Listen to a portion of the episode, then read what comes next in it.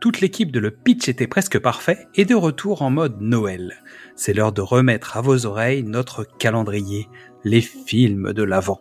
24 cases pour célébrer le retour en enfance et un épisode surprise sous votre sapin. Salut En ce neuvième jour de ce calendrier de l'Avent, je vais évoquer pour vous un bijou de l'animation française. Aujourd'hui, nous parlons de Le Roi et l'Oiseau de Paul Grimaud, accompagné de Jacques Prévert. Et c'est parti pour l'enfance du jour. La fiche technique du film. Titre original Le Roi et l'Oiseau, année de sortie 1980. Réalisateur Paul Grimaud, scénariste Paul Grimaud accompagné de Jacques Prévert, d'après La bergère et le ramoneur de Hans Christian Andersen. La durée est de 87 minutes et les acteurs principaux sont Jean Martin, dans le rôle de la voix de l'oiseau, Pascal Mazzotti, le roi Charles V et 3 font 8 et 8 font 16, Agnès Viala dans le rôle de la bergère, Renaud Marx dans le rôle du ramoneur, Raymond Buissière dans le rôle du chef de la police, Hubert Deschamps dans le rôle du sentencieux, Roger Blin dans le rôle de l'aveugle et Claude Pieplu dans le rôle du maire du palais. Claude Pieplu, pour euh, les, plus jeunes d'entre vous, c'est la voix des Shadocks. Mais donc, euh, si vous connaissez pas les Shadocks, je vous invite à aller découvrir ce, petit plaisir. Et dans le doublage d'origine de La Bergère et le Ramoneur, qui était le film euh, qui a servi de base au film Le Roi et l'Oiseau, qui a été fait en 1953, on retrouve la voix d'Anouk Aimé, qui jouait la bergère, Serge Reggiani jouait le ramoneur, et Pierre Brasseur jouait l'oiseau. La musique est signée Bociek Kilar, j'espère que je n'ai pas écorché son nom, et des chansons extraites de La bergère et du ramoneur, donc avec des paroles de Jacques Prévert, de la musique signée Joseph Cosma, Jacques Janssen, Eric Amado et Jean Martin pour le chant. Le pitch pour, le pitch, je dirais que c'est drôle au moment où Elon Musk vient de racheter Twitter. Bah, je, trouve que voilà, c'est. Bref. Le roi Charles V et 3 font 8 et 8 et 8 font 16 règne en tyran sur le royaume de Tachycardie. Seul un oiseau, enjoué et bavard, qui a construit son nid en haut du gigantesque palais, tout près des appartements secrets de sa majesté, ose le narguer. Le roi est amoureux d'une charmante et modeste bergère qu'il veut épouser sous la contrainte. Mais celle-ci aime un petit ramoneur, tous deux s'enfuient pour échapper au roi. Alors, trois raisons pour regarder ce film. Bah, trois raisons pour regarder ce film. Dans les années 30, les films Gémeaux sont une proposition en alternative à Disney. À la sortie de la guerre, Paul Grimaud et son ami poète euh, Jacques Prévert se lancent dans la création du film en 1946. Après un premier film incomplet qui est sorti en 1953, Grimaud et Prévert sont un peu frustrés. Ce film, c'est le fameux La bergère et le ramoneur. Et la société de production va faire faillite à l'expiration des délais sur les droits, Grimaud rachète les négatifs du film pour relancer un projet en 1967. Au final, ce film sortira en 1980, à savoir que Jacques Prévert est mort en 1977, donc il n'aura jamais vu euh, la, fin de ce projet qui aura duré plus de 30 ans. En reprenant des éléments du conte d'Andersen, l'histoire est avant tout une conséquence à la Seconde Guerre mondiale. Cette dictature qui empêche de rêver, de créer et d'aimer, sans risque, est représentée par ce pays de tachycardie. Le roi et ses envies artistiques, sa police secrète, la terreur, la technologie pour faire du mal, tout rappelle l'Allemagne d'Adolf Hitler. Mais c'est impossible de s'empêcher de rêver, de créer ou d'aimer. Les outils modernes, les gadgets technologiques sont présentés comme néfastes pour les gens. Par exemple, le robot géant offre une référence marquée à la bombe atomique. Ce même robot qui aura le rôle de libérateur à la fin du film. Une dualité reprise sans s'en cacher par le film Le géant de fer de Brad Bird par exemple. Avec sa philosophie, sa mélancolie, sa volonté de parler d'un autre monde, ce projet est une pierre angulaire de la création et de l'animation moderne. Donc l'animation aura laissé des traces indélébiles dans le cinéma, de son époque, mais aussi aujourd'hui, dans lequel on retrouve encore des échos. Hayao Miyazaki et Isao Takahata ne se sont jamais cachés de ces inspirations lorsqu'ils ont créé leur propre studio, le studio Ghibli, en 1985. Le lien est totalement évident avec le premier film du studio, Le Château dans le ciel, Quelques années plus tard, Brad Bird, à son tour, clame haut et fort ses inspirations avec le géant de fer. Mais on peut aussi voir euh, dans un projet comme Les Indestructibles ou Le Monde de demain, malgré le, côté qu'il soit très ancré avec le Tomorrowland de Walt Disney, on retrouve des, idées, des, concepts qu'on a pu trouver dans Le Roi et l'Oiseau.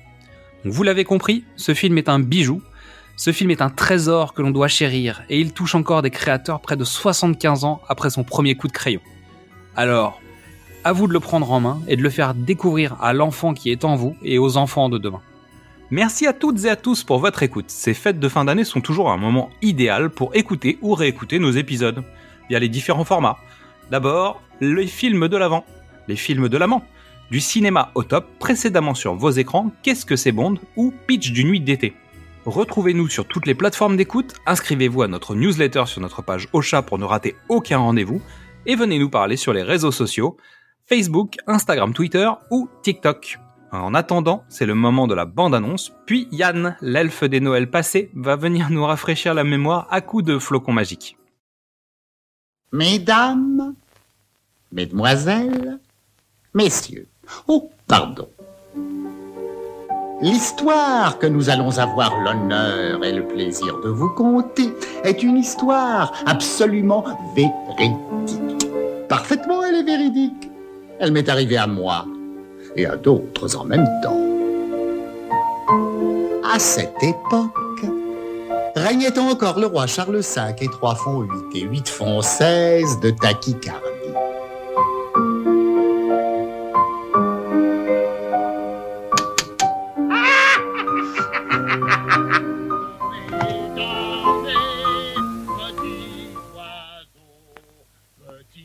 dont j'ai ri. Petits oiseaux chéris, papa est là qui veille, papa qui veille au grain. Dormez, petite merveille. Premier il étage, affaires courantes, contentieux, trésorerie, orfèvrerie, trésor public, impôts et taxes, liquidation, solde de coupons, prison d'État, prison d'été, prison d'hiver, prison d'automne et de printemps, bagne pour petits et grands, équipement militaire, ministère de la guerre et des hostilités, sous-secrétariat d'État à la paix, panoplie en tout genre, feu d'artifice, dernière cartouche, fourrure, bonne tri, chapeau, trompette, brosse à lire et tambour, galerie des ancêtres, grands ateliers du roi, asile de nuit du roi, gibier de potence du roi, 296e étage, appartement secret de Sa Majesté.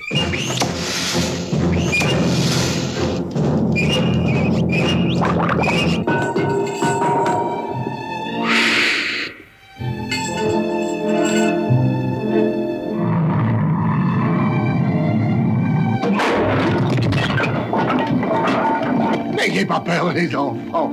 Connaît la technique.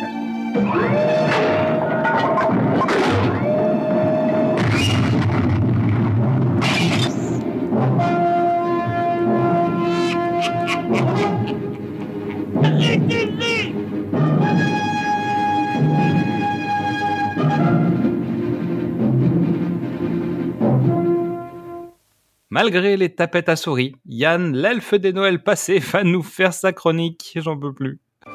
Oh, salut mon Xad. Oh je suis crevé. Je suis en plein jet lag, décalage horaire pour euh, les non anglophones.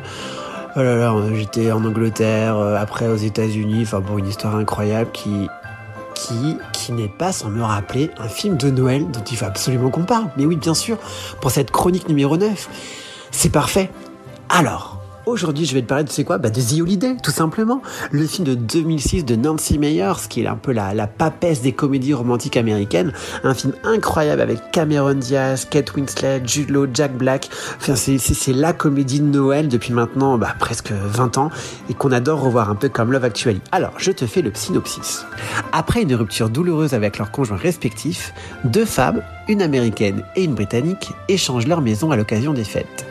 Chacune d'elles amorcerait une relation avec un résident, mais elles réaliseront également que leur départ imminent pourrait signifier la fin de ce nouvel amour.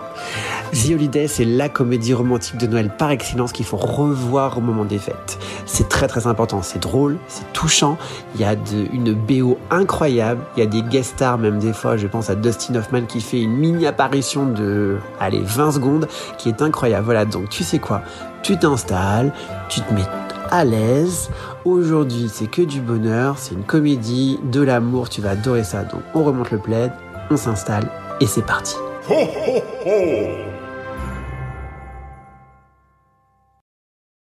Merci à Yann Gallaudet de nous faire l'amitié de sa petite chronique sur les films de Noël.